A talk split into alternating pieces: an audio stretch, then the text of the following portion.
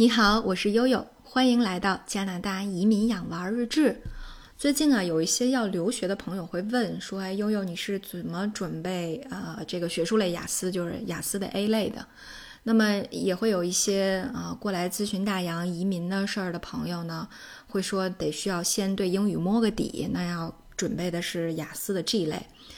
那很多人都会说说，那我们怎么在工作之余再去考雅思？呃，悠悠翻了翻，我从奥斯卡出生以后，就是二零一零年到二零一四年这四年里面，雅思考的是很密集的一个时间，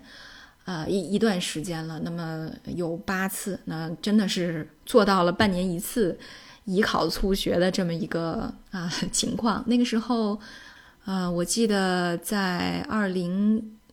一一年底，一二年初，就是考雅第一次，就是产后第一次考雅思的时候啊，连着干了三个月的那个秋季招聘，呃，几乎每天是晚上十点到家，呃，然后吃口饭，啊，冲个澡，从差不多十一点半开始复习，复习到两点多啊，这样，呃，第一次备考花了大概一个半到两个月左右的时间，啊，再到后来这么多次考试。其实呢，都没有一个相对完整的时间，相对体系化的去复习雅思，呃，所以呢，这里面就想给大家说说，怎么在压力很大、时间上又保证不了啊，这个又是工作之余、带娃之余去考雅思啊，说说心得吧。对，首先你可能我当时只选了两套资料啊，一个呢就是大家一般都会准备的剑桥雅思真题的精讲。呃，我记得最早接触雅思的时候，只到了啊这个真题精讲的第四本儿啊，现在应该已经出到第十四本了啊，所以其实这个真题的资源真的是比我们那个时候要多的很多。呃，那么另外呢，悠悠还呃准备了两个，一个是十天突破雅思口语，一个是十天突破雅思写作啊，这两本书也非常好，因为一看这个名字就知道是速成性的，比较适合我。所以，如果我们以一个半月到两个月，也就是说六到八周为一个准备期的话，那么主要的这个时间安排，你可以这样安排啊。首先，第一周你一定要抽出来一个时间做一次这个摸底。那么从第二周到第六周的时间啊，或者就是从第二周到第四周的时间，你要每周保证做三套左右的真题。那么这样子呢，你能够大概刷十套左右这样的真题，啊，最后两周呢，呃，每一周的周末找一个完整的时间做一套真题，其他的时间，呃，看这个雅思口语十天突破雅思口语和十天突破雅思写作，这是一个基本的时间安排和时间分配。之前呢，有朋友问说，哎，悠悠，我最近一直在练这个呃雅思的阅读啊，我觉得还不错。对，但是关键是，如果你在时间有限的情况下，呃，就不要花太多的精力去准备你的长板了，还是要把更多的时间集中在你的这个呃短处啊和你最需要提高的这个能力点上。所以这就是为什么一上来一定要给一个完整的、相对你的状态非常好的，比如说周末的上午啊，就是类似这样的时间。去完整的做一套真题，那看看你各项在没有任何准备的情况下裸考到底能考几分儿。所以我记得在我第一次去摸底的时候，差不多呢，嗯，听力是在五分儿，那阅读呢应该能够到七分儿，啊，这个写作呢能到五点五或五到五点五左右。啊，口语呢，我觉得可能顶多就是个六，啊，所以大概从第一次摸底完了之后，你会发现，哦，原来你这个工作了很多年没有接触过英语，大概就是这么一个水平啊，这么些年的耗尽啊，这种消耗差不多就是这样的一个水平。然后比如说像我们，呃，一般在前期啊，我认为后面的二到四周或二到六周，你能够重点提升的呢，其实还是这个呃这个听力部分。啊，这个是你反复听的提升会最快的这么一个部分，因为之前也提到过，它这个英语有一个，尤其是听力，它会有一个口音的适应过程，有一个节奏的适应过程，包括在答题的过程当中，这个什么样的题如何理解，选哪种答案是正确的，可能需要一个呃理解上的校准的这么一个过程啊。所以这个呃你会发现，经过不断的听力的训练，那么你的听力的提升会非常的快啊。呃，我记得就是说我当时手里有的真题，并不是说每一套真题我都能做完，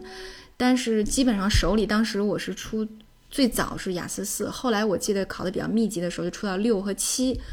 那你到考试的时候，应该是说你的真你的听力部分至少能都能做完，都能刷完，是一个比较理想的状态。或者说这次我刷不完，我留一部分真题到下一次刷完。啊，这是呃一个我认为这个提升最快的，或者说通过这个花时间去磨耳朵，能够呃得到这个迅速进步的这么一个部分。然后呢，刚才说到了，就是每周要尽量保证做三套真题，比如说我可以每两天刷一套，或者说我工作日的时候啊找一个时间刷一套，周六周日各刷一套。啊，然后这样呢，就通过这种集中的三个小时的呃训练，去系统性的完成这个真题，看看问题出在哪儿，错的最多的是哪儿，这样对将来的这个呃精力上的分配，呃也会有一定的意义。为什么这么说呢？我记得这个我第一次在家做真题和第一次去考试的时候，最大的感触就是这三个小时下来，最坚持不下来的就是腰和脖子。然后最后两周，在主要的把这个时间精力放在写作和口语上。呃，说句实话，为什么这么安排呢？因为悠悠的记忆力已经大不如前了啊，所以其实这个越新鲜的东西，可能记下来遗留在大脑里面的信息会越多一些啊，特别是口语这块儿，口语和这个写作的框架。那么刚才那两本书会给你一些不错的框架和例句啊，你可以尽量多的记下来。这个无论是写口语啊，还是写作，其实都是一个去表达的过程。那表达呢，其实在英语里面，后来悠悠通过这个研究生的学习的时候。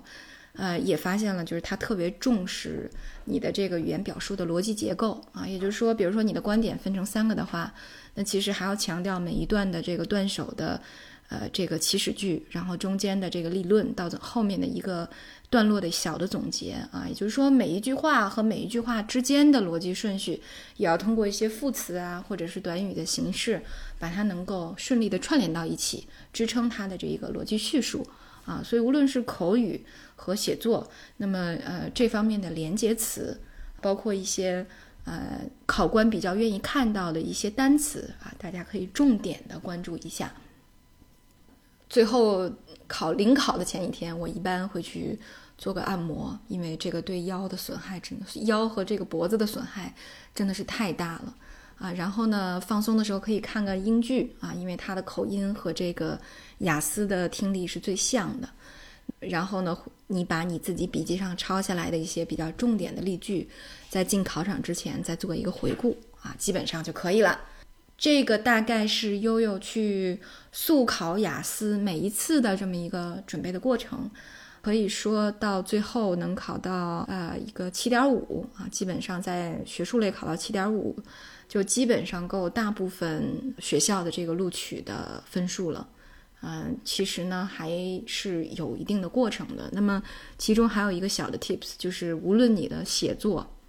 最后出来的分儿是什么样，一定要去复议。基本上我每一次都会在交前复议，而且每一次复议完了至少能多零点五分儿啊，最多的一次多过一分儿。一般大家记住这一点要去复议一下，所以基本上都有惊喜。好吧，那今天对这个速考雅思呢，就介绍到这儿了。呃，如果有什么问题的话，也欢迎大家留言和悠悠继续进行探讨。好，感谢您的收听，我是悠悠。